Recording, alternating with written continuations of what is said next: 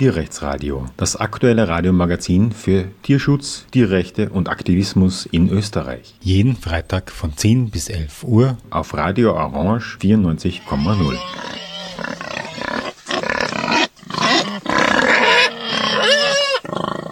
Das Tierrechtsradio. Unsere Sendung heute hat eine neue Aufdeckung zum Thema, die jetzt auch durch die Medien gegangen ist, die leidigen Milchkälbertransporte aus Österreich in den Süden. Jetzt haben wir davon schon gehört, jetzt gibt es ein neues Tiertransportgesetz.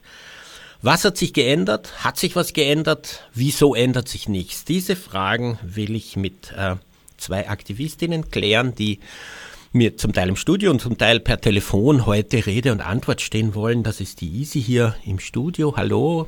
Hallo. Danke. Und ähm, die Ann-Kathrin am Telefon. Hallo. Hallo. Ja, danke, dass ihr euch dafür Zeit genommen habt. Zunächst einmal die Frage, was wurde da in so kurzen Stichworten an äh, Tiertransporten, was wurde da aufgedeckt? Die Easy und ich waren insgesamt vier Wochen in Spanien und haben uns vor Ort angeschaut, erstens, wie reisen unsere Kälber von Österreich nach Spanien.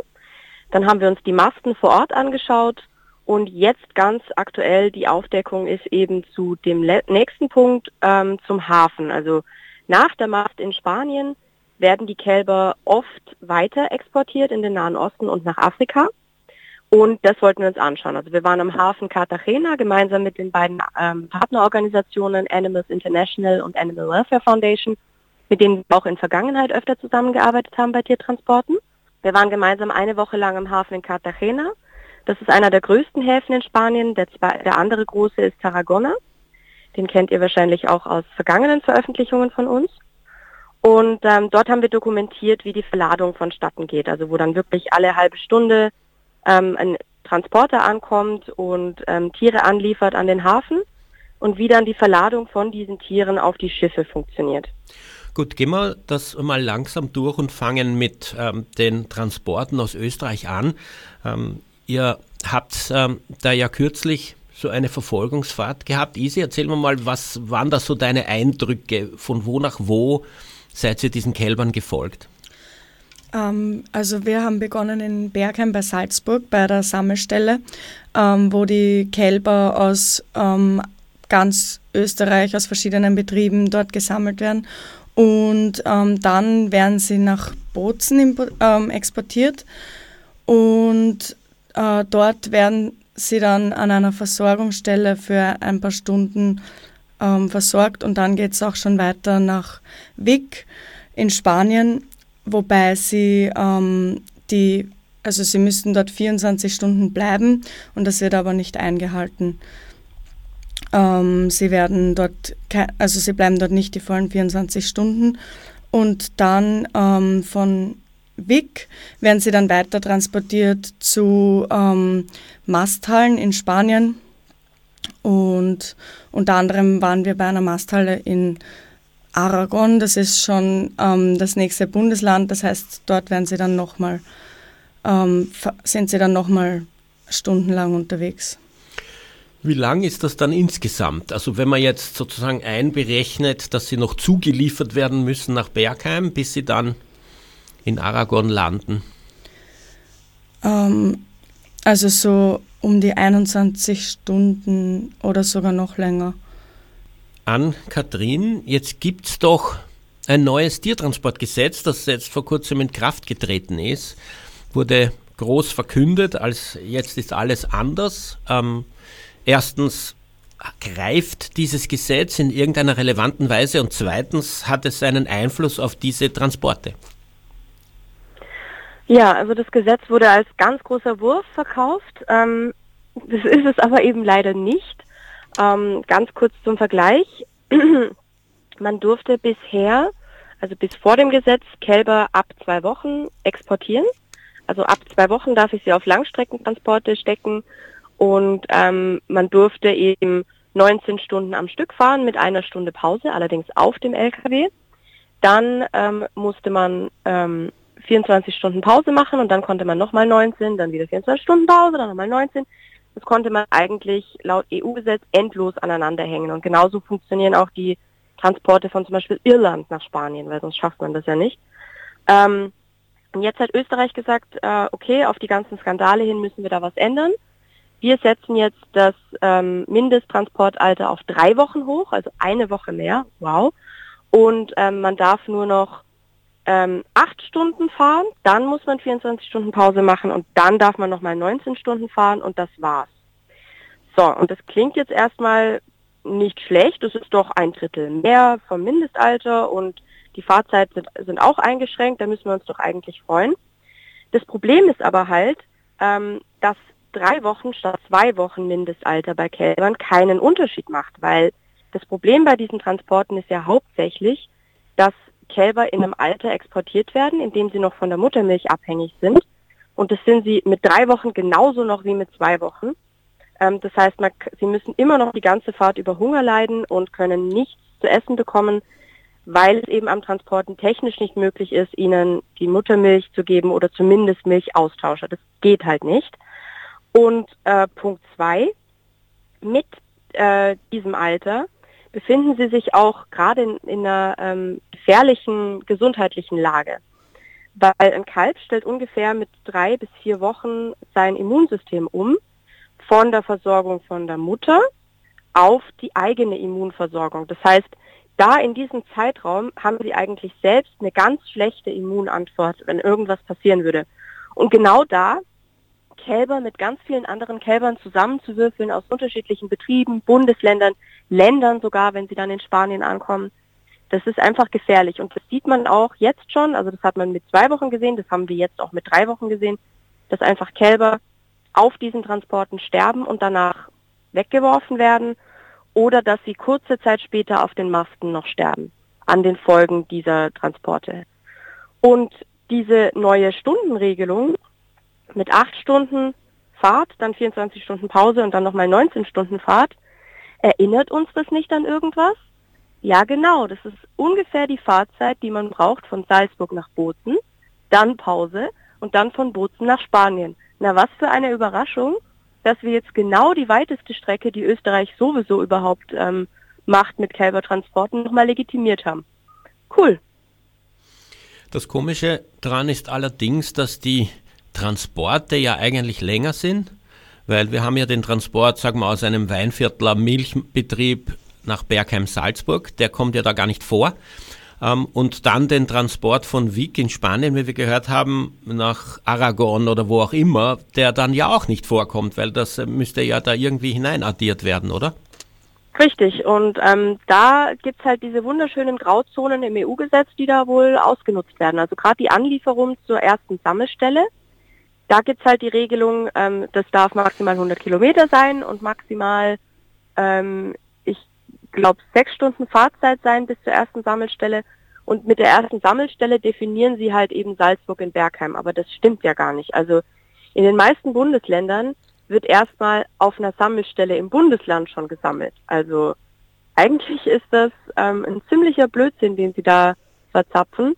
Und wie du sagst, eben nachher, wenn sie in Wick ankommen, bleiben sie da eben auch nicht ähm, so lange, wie sie es eigentlich rechtlich müssten, weil der Transport wird durchdeklariert, also angegeben als von Salzburg nach Wick und danach ist der Bestimmungsort. Also Wick ist der Bestimmungsort und Bestimmungsort ist so definiert, dass die Tiere entweder 48 Stunden dort bleiben müssen, dann dürften sie wieder transportiert werden, oder sie müssen halt getötet werden dort, weil es der Schlachthof ist, oder es ist eh schon die Mast, wo sie dann halt die nächste Zeit bleiben. Ähm, Sie bleiben aber nicht 48 Stunden in Wick, sondern wie wir beobachtet haben, gerade mal ein paar Stunden. Und ähm, ja, das ist einfach illegal und das ist Österreich bewusst. Und falls es irgendwie lustigerweise doch noch nicht bewusst sein sollte, ein, ein einzelner Anruf bei der Behörde in Spanien würde ausreichen, um das zu erfahren. Oder eben unsere Videos anschauen. Dann wüssten sie, dass sie diese Transporte nicht abfertigen dürfen. Jetzt gibt es doch auch dieses Problem, dass diese ähm, Tiere ja nicht immer im selben Transport sind, sondern dass die ja zusammengemischt werden. Also zumindest war das früher so. Ich vermute, es ist weiterhin so, dass die Tiere kommen zunächst einmal sagen wir aus dem Weinviertel an, werden dann mit Tieren gemischt, die aus Oberösterreich kommen, fahren dann nach Bozen, dort werden sie wieder neu zusammengemischt in Transporte nach Italien oder Spanien und in Wick werden sie wieder neu zusammengemischt mit Tieren aus Irland, aus sonst wo und herumgeschickt. Man kann die doch ja eigentlich dann einzeln gar nicht mehr verfolgen und gar nicht mehr sagen, wer jetzt wie lang auf welchem Transport war. Ja, das ist tatsächlich sehr schwer herauszufinden. Also eigentlich gibt es ja dieses Traces-System, ähm, wo eingegeben wird, welches Kalb mit welcher Ohrmarke ist wann wo. Ähm, und da steht dann eben Ohrmarke XY, ähm, Abgang, ähm, äh, Abgang Österreich am so und so vielten, aber halt nicht die Uhrzeit. Und Ankunft in dem und dem Land an dem und dem Tag, aber auch wieder ohne Uhrzeit. Und drum kann man das eben ganz schlecht nachverfolgen. Und gerade nachher von ähm, der Sammelstelle in Spanien zur Masthalle, das wird in diesen Traces gar nicht mehr aufgezeigt. Also das, das kann man nicht sehen. Ähm, und auch wir haben uns natürlich schwer getan, rauszufinden, äh, ob jetzt das unsere Kälber sind, die jetzt gerade weiter transportiert werden in, in Wick. Ähm, und das ist dann halt ein Ratespiel. Ne? Da muss man halt irgendwie beobachten, ob man zufälligerweise eine Ohrmarke entdeckt ähm, von weitem ob sie zumindest mal gelb sind. Das ist schon mal ein guter Indikator für österreichische Tiere. Und auch noch ein guter Hinweis ist eben die Rasse, weil ähm, in Österreich haben wir schon noch ein paar unterschiedliche Rassen auf diesen Transporten. Also da gibt es ein paar braune, ein paar schwarz-weiß gefleckte. Also das sind meistens unterschiedliche Farben, die da zusammengemischt werden. Und aus anderen EU-Ländern ist es oft ein und dieselbe Tierrasse, die da transportiert wird. Das ist ein Indikator. Und so haben wir es dann auch geschafft, unsere Tiere nachher ähm, in der Masthalle wirklich wieder dingfest machen zu können. Easy, wie hast du dieses Verfolgungsfahren erlebt? Ich meine, alles in allem ist es ja deutlich länger als 21 Stunden, wenn es von Weinviertel bis nach Aragon geht. Ähm, wie, bleiben die irgendwann stehen? Gibt es da mehrere Fahrer, Fahrerinnen? Wie erlebt man sowas, wenn man äh, diesen Kälbern nachfährt? Hört man die? Schreien die? Ähm, man hört sie bei der Verladung äh, und bei der Abladung, da schreien sie immer wieder. Ähm, am Transport selber hört man sie jetzt nicht, weil man ähm, fährt ja nach. Aber man kann sich vorstellen, wie es denen gehen muss. Der, der LKW überschreitet oft die Geschwindigkeit und ähm, ja, die, die haben die ganze Zeit Vibrationen, dann den, den Lärm von der Autobahn, die Abgase und so. Also das muss fürchterlich sein für die Kälber.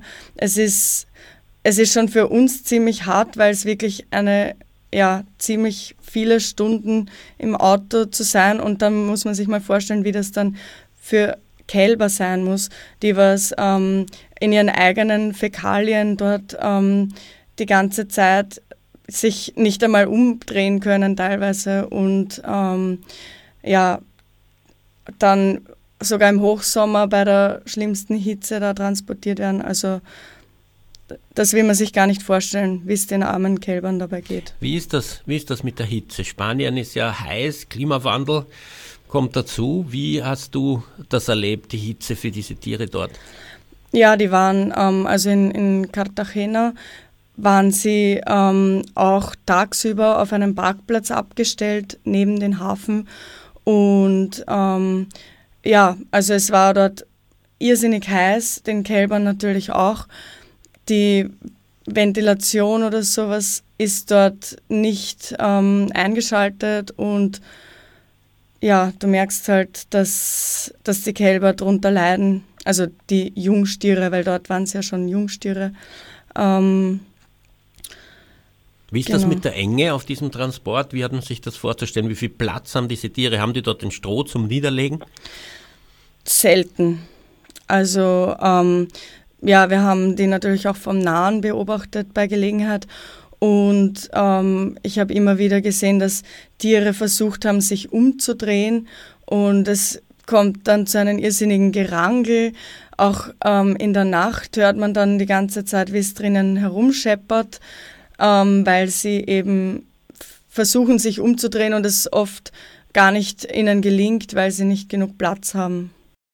Im heutigen Tierrechtsradio reden wir über die Tiertransporte, und zwar Transporte von zumeist männlichen Milchkälbern, das heißt Kälbern aus der Milchindustrie. Man darf ja nicht vergessen, dass Säugetiermütter nur dann Milch geben, wenn sie ein Kind bekommen. Solche sogenannten Milchkühe sind ja nicht eine Milchquelle per se, sondern die produzieren Milch in ihren Drüsen, um ihre Kinder zu füttern und daher müssen sie jedes Jahr neu ein Kind bekommen, damit der Milchfluss nicht versiegt. Und diese Kinder sind so überflüssig aus dem Sicht der Milchindustrie, vor allem wenn sie männlich sind, weil sie dann sozusagen auch die falsche Rasse haben und nicht wirklich für die Mast gescheit verwendbar sind. Und diese überflüssigen Tiere hat man früher mittels der sogenannten Herodes-Prämie in Anlehnung an diese Geschichte aus der Bibel, dass dieser König Herodes alle männlichen Kinder hat töten lassen, mit der sogenannten Herodes-Prämie von der EU einfach vernichtet und entsorgt. Doch aufgrund von Widerstand aus der Bevölkerung wurde das abgeschafft und jetzt verschenkt oder verschickt man sie in den Süden um eigentlich lächerliche Preise und um ein großes Leid. Und von diesem Leid ist heute die Rede. Wir haben schon gehört, ähm, das neue Tiertransportgesetz hat nicht wirklich äh, viel Änderung gebracht. Diese Transportrouten von Österreich mit einer Sammlung in Bergheim in Salzburg, es gibt auch noch andere Sammelstellen über Bozen in Südtirol, nach Wick in Spanien und von dort weiter in spanische Kälbermasten. Das läuft ungebrochen, wie es scheint, und eigentlich unverändert mit ein paar kosmetischen Adaptierungen. Jetzt gibt es aber auch neues Material von dem Weitertransport dieser Tiere aus den Mastfabriken in Spanien auf Schiffe. An Kathrin, wie sieht da die Route aus von diesen Tieren und wohin führt die? Ja, also eben nach der Mast kommen diese Tiere oft an die Häfen, um dann weiter exportiert zu werden in den Nahen Osten und nach Afrika. Also Länder wie Libanon, Libyen, Ägypten. Ähm, und da werden sie eben erstmal von der Masthalle mit äh, großen Lkw zum Hafen transportiert und dann eben auf Schiffe verladen und dann fahren diese Schiffe übers Mittelmeer. Das dauert etwa 10 bis 14 Tage, je nachdem, wo sie hinfahren. Und ähm, das ist ein sehr problematischer Transport von Beginn an. Also wie die Easy schon berichtet hat, diese Transporte haben, obwohl sie durch ein heißes Land wie Spanien fahren, ähm, sehr selten eine gute Ventilation und gerade wenn sie stehen bleiben, wird die einfach standardmäßig nicht eingeschaltet. Also wir haben sie bei, weiß nicht wie viele Transporte wir gesehen haben, ich denke mal um die 30, die wir näher sehen konnten, da war nirgendwo ein Ventilator an, obwohl sie abgestellt waren in der Mittagshitze. Und in welche ähm, Hitze, welche Temperaturen mhm. muss man sich da vorstellen? Ja, genau. Also wir waren genau in der Zeit da, in der die große Hitzewelle war in Europa, wo es auch überall Waldbrände gab die ganze Zeit. Also da war es mittags dann schon fast 40 Grad. Also das war echt heftig. Ähm, und wenn wir in den Autos schwitzen, dann kann man sich nur vorstellen, wie es den Tieren geht, weil die stehen ja Körper an Körper erzeugen auch nochmal Hitze, also das muss echt Und haben ein Fell. Sein. Genau, das kommt ja auch noch dazu, ja. Ja, und in diesen Transporten ist auch, also wir haben es zumindest nicht gesehen, kein Einstreu drin gewesen. Das heißt, ähm, wenn Sie da über mehrere Stunden drin sind, ähm, müssen Sie natürlich auch äh, koten und urinieren.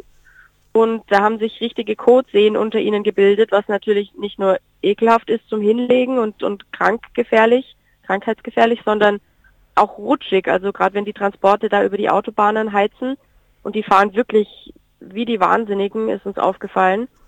Ähm, da können die Tiere auch ausrutschen und sich verletzen. Wie sieht und, jetzt das, ähm, ja. das, österreichische Tiertransportgesetz diese Geschichten? Ähm, hat das da eigentlich überhaupt noch irgendeine Bedeutung? Ja, eben leider nicht. Also Österreich ähm, hat nur bis äh, zum Bestimmungsort eben in Spanien greift dann nur das Tiertransportgesetz. Und was danach passiert, da putzt sich Österreich quasi ab. Also da wird einfach gesagt, ja, wir wissen ja nicht, was, die, was in Spanien nachher mit den Tieren gemacht wird und es geht uns auch nichts an. Und ähm, das rechtlich stimmt das schon, aber wie gesagt, Österreich könnte sich einfach unsere Videos anschauen und ähm, einfach auch mal nachfragen bei den Behörden vor Ort, wie es danach weitergeht und könnte dann entscheiden, okay, das ist uns, ähm, das ist tierrechtsrelevant, wenn wir Tiere nachher auf solche Transporte schicken und davon werden wir sicher gleich noch erzählen können, wie diese Tiertransportschiffe aufgebaut sind und wie gefährlich die sind ähm, und wie es dann auch in den Zielländern weitergeht mit ihnen.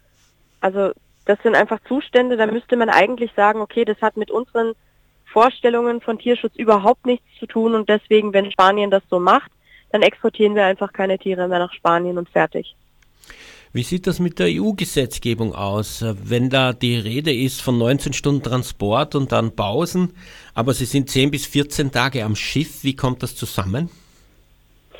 Ja, fürs Schiff gibt es eben leider keine ähm, Beschränkung der, der Dauer. Also so das normalerweise beim bei einem Tiertransport, also bei einem LKW, fängt die Uhr an zu ticken, sobald das erste Tier seinen Fuß auf die Laderampe gestellt hat und hört dann auf, wenn das letzte Tier mit seinem letzten Fuß die Rampe verlassen hat. Und ähm, bei Schiffstransporten ist es eben nicht so. Also die Tiere werden aufgeladen aufs Schiff und ab dann ist quasi Pause, weil sie sind ja dann eh in einem Stall und dann ist es ja eh egal. Aber ähm, wenn man sich diese Transporte ansieht, dann kann man das gar nicht so sehen, dass das eine Pause wäre in irgendeiner Art und Weise. Also das ist genauso ein Transport wie auf dem LKW. Es ist laut, es ist anstrengend, es ist ähm, kein chilliges im Stall liegen und wiederkäuen. Easy, du warst ja an diesem Hafen und hast das beobachtet, relativ lang beobachtet. Wie läuft das ab von der Ankunft der Kälber oder Jungstiere, bis ähm, sie im Schiffbauch landen. Wie hat man sich das vorzustellen? Was passiert da? Also die Verladung dauert ähm, in der Regel mehrere Tage, bis das Schiff vollständig verladen ist. Ähm, das heißt, die Tiere, was als erste ankommen, warten schon mal eine Zeit lang, bis es überhaupt vollständig verladen ist. Ähm, dann kommt eben noch dazu, dass oft auch Transporter in der Nacht ankommen ähm, die dann auf dem Parkplatz warten müssen, bis sie in den Hafen einfahren können. Und ähm, genau, dann fahren sie, dann kommen sie zur Laderampe und werden dann durch so einen, über so eine kleine Brücke ähm, geleitet und dabei werden oft äh, auch Elektroschocks verwendet und ähm, mit Stöcke werden sie geschlagen, damit sie ähm, weitergehen, weil sie natürlich Angst haben und nicht freiwillig auf dieses Schiff gehen wollen. Und ähm, ja, also es war echt schlimm mit anzusehen, was da teilweise mit den armen Tieren äh, wieder mit denen umgegangen wird. An-Kathrin, was sind denn das eigentlich für Schiffe? Gibt es da eigene Tiertransportschiffe mit eigenen Genehmigungen? Ja, das ist wirklich was ganz Schlimmes, was du jetzt ansprichst, weil diese Tiertransportschiffe sind extrem marode in einem fürchterlichen Zustand, ähm, weil das sind ehemalige äh, Frachtschiffe, auch Autofrachtschiffe, die schon zu alt und marode waren, um noch menschliche Fracht oder Waren zu transportieren, die man dann aussortiert hat und dann gesagt hat, naja, dann bauen wir sie doch um zu Tiertransportschiffen. Und ähm, man kann wirklich sagen, das wurde notdürftig umgebaut. Also da werden einfach ähm, Etagen eingezogen und halt irgendwie Gitter reingemacht, ähm, um da Tiere reinzusetzen. Ähm, und dementsprechend sieht es auch aus. Also total verrostete Rampen, verrostete Gitterstäbe, überall Ecken und Kanten, die rausstehen, wo sich Tiere verletzen könnten, extrem niedrige Deckenhöhe, also teilweise von 1,60 Meter, da passe ich gerade noch rein. Tiere versorgen, weiß ich nicht, wie man das machen will da drin. Ähm, es gibt keine ähm, keine Luft, keinen Luftauswechsel, keine Systeme, die da wirklich guten Luftauswechsel zustande bringen könnten. Ja, wenn, wenn ähm, es gesagt, ausgelegt ja? ist für Autos, ist das ja, ja genau. vermutlich nicht besonders ähm, kompatibel, weil ja Autos nicht atmen und Autos ähm, ja. ja. gestapelt werden können sozusagen. Richtig, genau, genau. Und ähm, diese Tiertransportschiffe sind die älteste Flotte der Welt. Also das muss man sich wirklich mal auf der Zunge zergehen lassen. Das sind Schiffe mit einem Alter zwischen 40 und 50 Jahren. Ähm, also gerade die Julia AK, die wir am Hafen beobachtet haben, die ist 46 Jahre alt. Viele dieser Schiffe stehen auch auf ähm, der schwarzen Liste oder grauen Liste zumindest von der ähm, von der äh, Moment, wie heißt es gerade die Handelsstaatsgesellschaft von Paris, die sich eben diese ähm, Mohu heißt sie, die sich eben diese Schiffe genauer anschaut und das Gefahrenpotenzial errechnet Und auch da sind die Tiertransportschiffe die gefährlichsten Schiffe der Welt, wo fast 100 Prozent, also 95,1 Prozent der Schiffe haben Mängel aufgewiesen. Und das ist nicht einfach nur, okay, ja gut, da ist halt irgendwas nicht ganz in Ordnung, sondern die ähm, erhalten die Brandschutzvorschriften nicht ein, da läuft Schweröl aus, die Motoren sind so alt und ähm, schlecht gewartet, dass jederzeit ein Motorschaden vorkommen kann. Also das sind wirklich extreme Mängel und ähm, dementsprechend sind wir auch ständig, also mehrmals im Jahr hören wir ja von, von Havarien von Schiffen, also dass sie irgendwo kentern oder nicht mehr weiterkommen, dass Tiere auf dem Mittelmeer umgeladen werden müssen auf ein anderes Schiff, dass ein Schiff einfach sinkt, dass es in Brand gerät. Also wir haben ja letztes Jahr von der El Bake gehört, die ähm, plötzlich angefangen hat zu brennen einfach. und, und solche Sachen. Und viele von diesen Schiffen dürfen auch teilweise oder gar nicht mehr in gewissen europäischen Häfen anlegen. Also wenn man sowas hört, also ich, ich kann nicht verstehen, wie man ähm, Tiere auf diese Schiffe bringen lassen möchte. Das ist Wahnsinn. Easy, wie ist das mit dem Zugang der Öffentlichkeit? Kann man das eigentlich sehen? Ich meine, wenn du dort warst, haben die dich da einfach hingehen gelassen? Ist das öffentlich zugänglich? Nein, das ist nicht öffentlich zugänglich und aus gutem Grund. Ähm, eben wegen den Zuständen der Schiffe und auch weil, ähm, wie mit den Tieren dort umgegangen wird, das äh, will man der Öffentlichkeit natürlich nicht zeigen. Äh, wir haben das dokumentieren können, da wir auf einem Hügel waren ähm, in der Nähe, wo man einen guten Überblick hat auf den Hafen und dort dann mit Kameras hingezoomt haben. Aber natürlich kann man da nicht direkt daneben stehen und das so mitfilmen.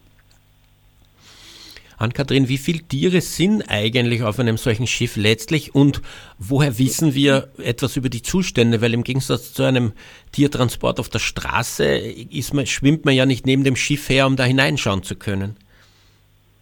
Ja, also auf so einem Schiff ähm, finden ungefähr 2000 Rinder Platz. Wenn es jetzt Schafe wären oder andere kleinere Tiere, dann können es wirklich mehrere tausend werden, ähm, bis zu 15.000. Ähm, und genau, wie du sagst, ist es nicht so einfach, dass man da mal in den Hafen reinspazieren kann und aufs Schiff raufgehen und sich das dann anschauen, sondern es gelingt ganz selten mal, dass jemand sich Zugang verschaffen kann zu so einem Schiff. Und eben drum arbeiten wir, Entschuldigung, auch zusammen mit anderen Tierschutzorganisationen, die das schon mal geschafft haben und uns davon berichten konnten. Ähm, also von Animals International gibt es super Aufnahmen und von Animal Welfare Foundation, wie eben, Entschuldigung, diese Schiffe von innen auch aussehen. Oder auch immer wieder ähm, wird, wird Material geleakt von den Fahrern selbst, weil sie einfach selbst oder von den, von den Helfern, weil sie einfach selbst so entsetzt sind von den Zuständen, gerade wenn sie das erste Mal dabei sind, dass sie sich einfach auch denken, das, das, das kann einfach nicht sein, das muss die Öffentlichkeit jetzt erfahren, wie furchtbar das hier zugeht. Also da Zugang zu gelangen, erlangen ist nicht einfach. Sie hören das Tierrechtsradio. Unser Thema heute sind die leidigen Milchkälbertransporte aus Österreich in den Süden von Europa und von dort, wie wir gehört haben, über Schiffe weiter in den Nahen Osten nach einer Zwischenmast in Spanien. Ähm, das Milchkälber sind die zumeist männlichen Kinder der Milchkühe, die nur produziert werden, damit der Milchfluss nicht aufhört, obwohl wir eine Überproduktion von Milch in Österreich haben von 80 Prozent, ähm, wird trotzdem ständig weiter produziert und der Milchfluss hochgehalten und äh, man bekommt dadurch sozusagen Überfluss. Kinder, die kein Mensch braucht, vor allem wenn sie männlich sind und die daher verschenkt, verschickt in den Süden werden für kein Geld und für die sich dann äh, niemand interessiert, außer Tierschutzorganisationen. Die Isi und die Ann-Kathrin sprechen mit mir über ihre Erlebnisse in den letzten Monaten bei der Beobachtung dieser Transporte.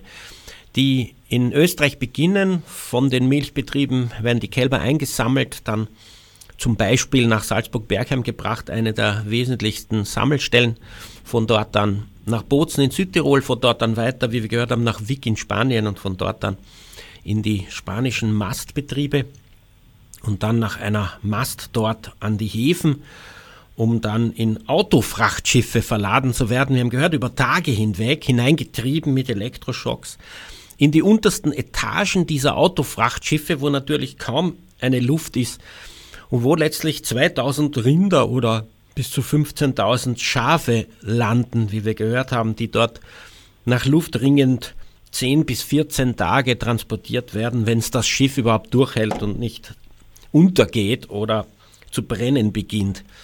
Die Öffentlichkeit wird davon weggehalten, daher umso wichtiger, dass sich jemand dort hinstellt und Zeugin oder Zeuge wird dieser Geschehnisse und der Öffentlichkeit davon berichtet. Ann-Kathrin, was an dem, was jetzt hier von euch geschildert wurde, ist eigentlich nach dem heutigen Gesetzesstand illegal? Boah, ja, ziemlich viel. Leider ist aber auch ziemlich viel davon noch erlaubt, was man sich irgendwie überhaupt nicht vorstellen kann. Aber was auf jeden Fall nicht legal ist, ist, wie diese Schiffe aussehen und wie sie gestaltet sind. Ähm, also wenn diese Schiffe versuchen würden, in Europa eine Zulassung zu bekommen, das würde einfach gar nicht funktionieren. Und ähm, deswegen fahren sie auch unter Flaggen wie Togo, Libanon, Panama. Ähm, und mich wundert es einfach, dass es trotzdem in Ordnung ist, obwohl diese Schiffe keine Zulassung in Europa kriegen würden, dass sie in europäischen Häfen anlanden dürfen und europäische Tiere transportieren dürfen. Ähm, also gerade dieses Nicht-Einhalten von Brandschutzvorschriften, das Nicht-Warten der Motoren, das Auslaufen von Schweröl, ähm, die, die Einbauten, die absolut nicht für Tiere ähm, angemessen sind, die irgendwo scharfkantig sind, die verrostet sind, die zu steile Rampen haben und solche Dinge. Also das, das ist eigentlich alles illegal. Dann ähm, bei der Verladung, wie die Tiere behandelt wurden, da haben wir auch einige Illegalitäten aufgedeckt. Und zwar wurden Ge Tiere ins Gesicht geschlagen mit Stöcken und mit Elektroschocks und sie haben Elektroschocks auch überall hinbekommen an den Körper und länger als eine Sekunde, was auch verboten ist. Eigentlich darf man es nur hinten am Hintern anwenden, einmalig bei einem Tier, das wirklich nicht gehen will, nicht einfach standardmäßig, sondern wenn es wirklich nicht gehen möchte. Ähm, und dann auch wirklich nicht länger als eine Sekunde. Und das haben wir mehrfach beobachtet, dass das einfach standardmäßig mal reingepikst wird, wenn gerade das Tier vorbeigeht, das passt schon einfach mal drauf. Und auch schon in den LKW, um sie rauszukriegen, genau dasselbe Spiel. Und auch, also man muss sich ja vorstellen, wenn es diese steile Rampe raufgeht, da rutschen Tiere immer wieder zurück. Eigentlich darf man dann nur das Tier pieksen, das diesen Stau verursacht. Sie haben aber nicht das vordere Tier gepiekst, das nicht weitergehen möchte, sondern die hintersten. Auch verboten. Dann ist es verboten, Tiertransporter ähm, nicht direkt zum Hafen zu bringen, wo dann gleich aufgeladen wird, sondern erstmal noch auf einem Parkplatz stehen zu lassen, stundenlang. Das darf man genauso nicht. Es ist verboten, keinen Einstreu zu verwenden. Und bei dieser langen Liste helfen da Anzeigen oder hilft das nicht? Woran liegt es, dass diese Gesetze nicht exekutiert werden, deiner Meinung nach? Es hilft selten, Anzeigen zu machen, haben wir festgestellt in der Vergangenheit schon. Und ähm, das haben mir die anderen beiden Tierschutzorganisationen auch bestätigt, dass das sehr selten wirklich was bringt. Was etwas bringt, ist sich bei der EU zu beschweren, dass ein Land einfach systematisch Dinge nicht einhält. Dazu muss man aber sehr viel dokumentiert haben, um auch beweisen zu können, dass es ein systematisches Problem ist. Ähm, dann ändern sich gewisse Dinge. Also Animal Welfare Foundation zum Beispiel sind schon seit mehreren Jahrzehnten bei Tiertransporten dabei und haben gesagt, es ist schon wesentlich besser geworden, was die Behandlung der Tiere angeht. Und wenn Sie das sagen, dann frage ich mich um Gottes Willen, wie sah das denn früher bitte aus, weil ich jetzt noch Tränen in die Augen kriege, wenn ich sehe, wie die Tiere behandelt werden. Und genau, was auch noch ein großes Problem ist, ist, dass einfach nicht genug kontrolliert wird. Ähm, weil man kann natürlich Regeln aufstellen, die meiner Meinung nach noch immer viel zu lasch sind. Aber wenn niemand schaut, ob sie denn auch eingehalten werden, dann schleicht sich halt irgendwann mal ein, dass man dann immer weniger dieser Regeln einhält, weil es ja eh egal. Wenn es es für mich profitabler macht und einfacher macht und schaut eh niemand drauf, dann halte ich es doch nicht ein, scheint da die Meinung zu sein.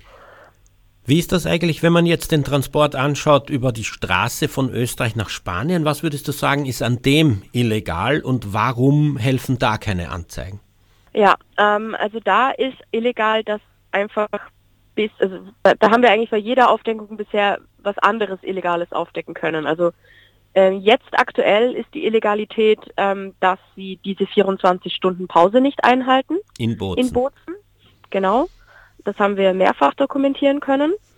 und dass sie eben behaupten, der Transport ginge nur von Salzburg nach, ähm, nach Spanien und dann fertig. Dabei ist sowohl davor als auch danach ein weiterer Transport eingeplant, standardmäßig. Also das ist nichts, wo man dann überraschend draufkommt, hups, naja, jetzt transportieren wir halt einmal noch weiter, sondern es ist immer so. Und das wird nie fertig deklariert und das, das ist illegal.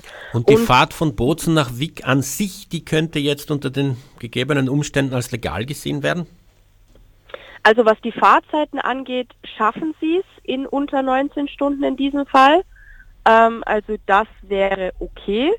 Allerdings sind wir der Rechtsmeinung, dass es grundsätzlich ähm, illegal ist, Tiere zu transportieren, die man nicht ihrer körperlichen Eigenschaften entsprechend transportieren kann. Und das steht so im Tiertransportgesetz der, von der EU, dass man auf die jeweiligen körperlichen Eigenschaften einzugehen hat. Das heißt, wenn es nicht möglich ist, ein, ein Säugetier, Kind, ähm, auf dem Transport zu versorgen, weil es noch abhängig ist von der Muttermilch, wenn man ihm also nichts zu essen geben kann, dann dürfte man es eigentlich nicht so weit transportieren, ähm, dass es eben diese, diese Zeit überschreitet, die es normalerweise Essen bekommen würde. Und das ist, wenn man jetzt den, einen Milchbetrieb anschaut ähm, oder einen Mastbetrieb, da ist eigentlich die Maximalzeit, die man einem Kalb nichts zu essen geben darf, zwölf Stunden. Also das ist so der Takt. Da, ab da muss man eigentlich schon von erheblichem Tierleid sprechen, wenn sie dann noch immer nichts zu essen bekommen. Und jetzt muss man sich vorstellen, wenn die aber ja länger als diese Zeit unterwegs sind, dann haben sie natürlich erhebliches Leid und dem ist so. Und wir wissen auch, dass sie nachher, wenn sie in Spanien ankommen, auch dort wieder nichts zu essen bekommen und nicht lange genug bleiben dürfen, sondern auch gleich wieder weiter transportiert werden zu den Masthallen und erst dann was zu essen bekommen. Und das ist einfach zu lang. Und wenn man das weiß, dann darf man diese Transporte eigentlich nicht abfertigen. Easy, du, hast diese Beobachtungen gemacht, du bist den nachgefahren, du hast am Hafen die Verladungen beobachtet. Wie konfliktreich ist das eigentlich? Ähm, wenn man so einem Transporter nachfällt, fällt man ja auf. Grundsätzlich werden die auch wissen, dass dort Tierschützer, Tierschützerinnen stehen. Ähm, gerät man da in Konflikt mit der Tiertransportindustrie? Mm, kommt schon vor. Also ähm, gerade in Cartagena, da waren wir eine Woche und ähm, am Anfang haben wir uns als Touristinnen getarnt sozusagen und ähm, ja, waren dort immer wieder auf diesem Parkplatz und in der Nähe vom Hafen. Aber mit der Zeit ist es dann, ja, scheinbar sind die Menschen dort dann skeptisch geworden, die Fahrer, und haben uns dann auch ähm, angesprochen, was wir da eigentlich machen und so. Ja, wir haben dann versucht ähm, zu sagen, ja, wir sind halt Touristinnen und, und schauen uns da einfach die Tiere nur an und ein, ja, haben eben versucht, dass, da irgendwie rauszukommen, aber es war dann, wir haben dann gemerkt, es ist jetzt Zeit, dass wir dann langsam diesen Ort verlassen sollten, um dann nicht da in gröbere Konflikte zu geraten. Und genau, bei der Nachfahrt selber ist es weniger problematisch, weil da sitzt man ja im Auto, aber kann natürlich auch passieren, dass man da ähm, mal konfrontiert wird oder in, in Konflikt gerät. Das klingt jetzt nicht so, als ob du wirklich bedroht worden wärst in dieser Zeit, die du das jetzt verfolgt hast. Nein, Gott sei Dank nicht. Wie reagieren eigentlich die Passantinnen, die Öffentlichkeit? Hast du das beobachtet, wenn sie solche Verladungen oder solche Transporte sehen? Ja, ich meine, einerseits, es waren dort wenige ähm, PassantInnen und ich glaube, dass es viele gar nicht so wirklich mitbekommen, weil das passiert ja alles hinterm Zaun. Ähm, was man schon mitbekommt, ist, dass auf diesem Parkplatz sehr viele Transporter stehen. Dort ist auch eine kleine Tankstelle daneben mit einem ähm, ja, Kaffeehaus draußen. Und da sitzen schon Leute und, und die sitzen dort und rund um einen herum schreien die Kälber fürchterlich, also die Jungtiere fürchterlich und irgendwie hat das für mich so gewirkt, als wäre das für die Menschen dort normal. Ja. Ann-Kathrin, seit den 90er Jahren, seit den frühen 90er Jahren, verfolgt der Verein gegen Tierfabriken Tiertransporte. Es gab auch zahlreiche Blockaden, Anzeigen, Reformforderungen.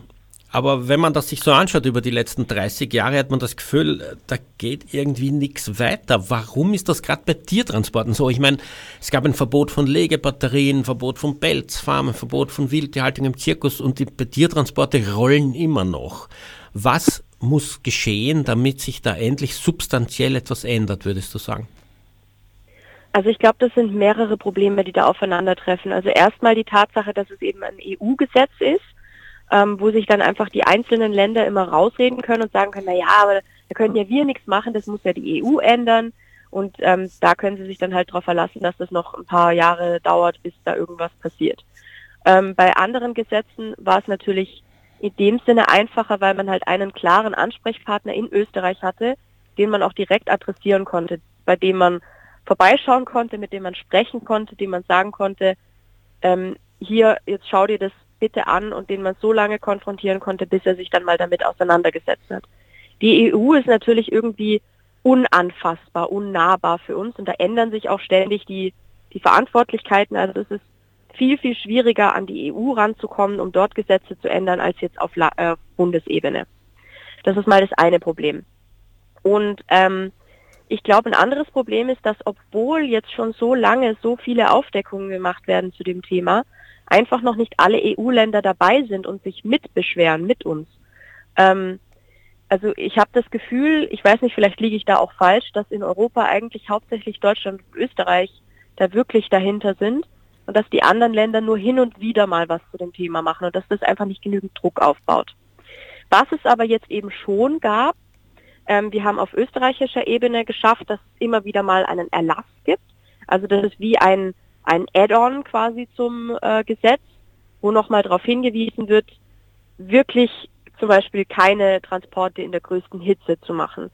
Ähm, oder dass in der Corona-Zeit keine Tiertransporte über Russland gehen sollten, weil zu weit und zu viele ähm, Ländergrenzen dazwischen. Also solche Sachen. Dann haben wir es ja geschafft, dieses, äh, diesen großen Wurf hinzukriegen mit ähm, einer Woche mehr Mindesttransportalter und ähm, äh, Transportzeitbeschränkungen. Ähm, da hat eben leider die ÖVP sehr stark gemauert, um, weswegen die Grünen sich nicht besser durchsetzen konnten. Die wollten eigentlich noch viel mehr erreichen. Ähm, also es wäre vielleicht auch nicht schlecht, wenn in Zukunft andere Parteien an der Macht wären, weil alle Parteien ähm, gegen Tiertransporte sind. Wir haben jetzt nur noch sechs Minuten. Ich mhm. muss dich leider an der Stelle unterbringen, weil ein Thema wollte ich Kein noch Problem. aufbringen. Easy, was hältst du von dem Tiertransport-Volksbegehren, das vom FPÖ Waldhäusl eingebracht wurde und das doch sehr viele Leute unterschrieben haben? Hältst du das für zukunftsträchtig? Das wird jetzt demnächst in, im Parlament diskutiert. Ja, also es ist gut, dass es überhaupt ein Volksbegehren gibt ähm, aber ich weiß nicht genau, was ich davon halten soll. Ann-Kathrin, ja. du hast dich ja, glaube ich, mit dem beschäftigt, oder? Du wirst ja, ja, möglicherweise auch für die SPÖ als Expertin im Parlament zu diesem Volksbegehren auftreten. Was hältst du von dem? Mhm. Ähm, also ich finde es auch grundsätzlich gut, dass es das gibt. Es ist auf jeden Fall wichtig, dass eben da so viele, viele Leute mitgestimmt haben und das ist eines der absolut erfolgreichsten Volksbegehren in der letzten Zeit aber es greift halt leider auch zu kurz. Ähm, ich fürchte, viele verstehen einfach auch Tiertransporte falsch, ähm, weil da wird hauptsächlich auch gefordert, keine Tiere zur Schlachtung ähm, ins Ausland zu transportieren, also ins EU-Ausland, also außerhalb der EU. Und das wird eh schon nicht mehr gemacht. Also es greift einfach leider zu kurz. Aber Mir kommt glaub, vor ein bisschen, dass das absichtlich Signal. so war. Ist das nicht dein Eindruck? Die FPÖ will ja nicht wirklich eine Änderung des Umgangs mit Tieren auf dieser Welt, wenn ich mir so Schmiedlechner und dergleichen anhöre. Hm. Ja, kann gut sein, ja. Aber man kann es jetzt trotzdem als Plattform verwenden, um die Tiertransporte neu zu diskutieren, oder? Richtig, genau. Und das ist das Wichtige und das werden wir auch tun, ja. Was werden deine Forderungen in dem Zusammenhang sein, die du im Parlament ansprechen willst? Also ich werde sagen, dass es eben nicht um die Schlachttiertransporte gibt, äh, geht, weil wir die ja anscheinend gar nicht mehr durchführen, sondern ich werde eben ähm, versuchen zu vermitteln, dass die Kälbertransporte problematisch sind, weil wir da die Verantwortung an andere Länder abgeben und die dann nachher in den Nahen Osten weiter exportieren können.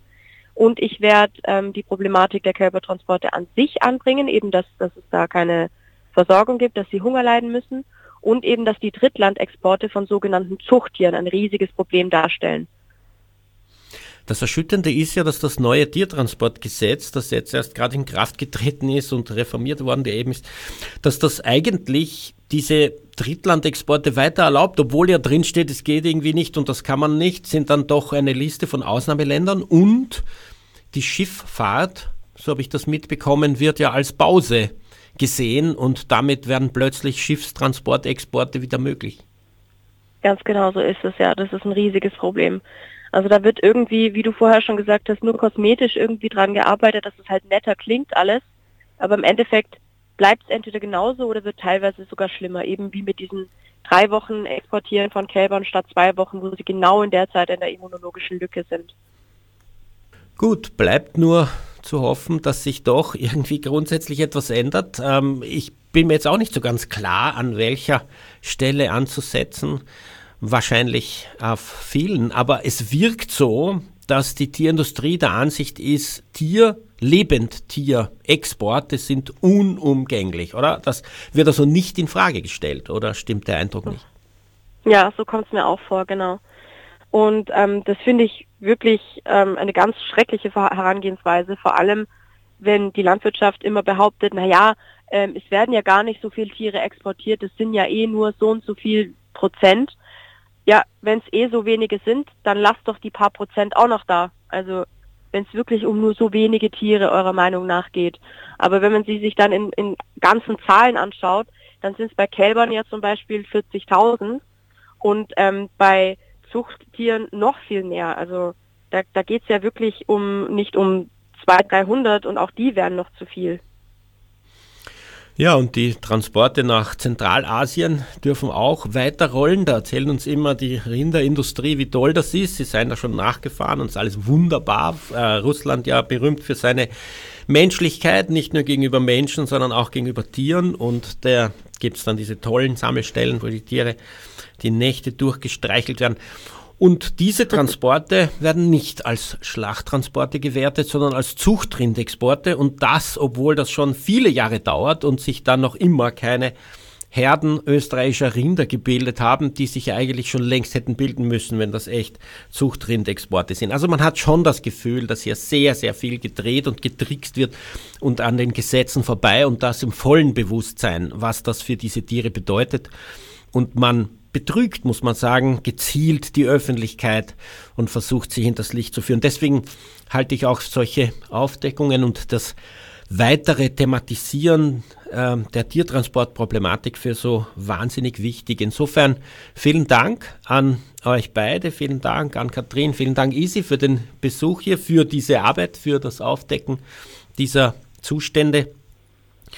Und ich hoffe, dass jetzt in der parlamentarischen Diskussion über das Tiertransport Volksbegehren, auch wenn es von der ähm, von der FPÖ eingebracht wurde, doch sich in irgendeiner Form etwas ergibt, was noch zu einer weiteren Reform dieses Tiertransportgesetzes führt und endlich zu einem, einer wirklichen Änderung, von der man ja leider momentan noch weit entfernt ist. Für die Sendung verantwortlich Martin Balluch. Tierrechtsradio, das aktuelle Radiomagazin für Tierschutz, Tierrechte und Aktivismus in Österreich. Jeden Freitag von 10 bis 11 Uhr auf Radio Orange 94,0.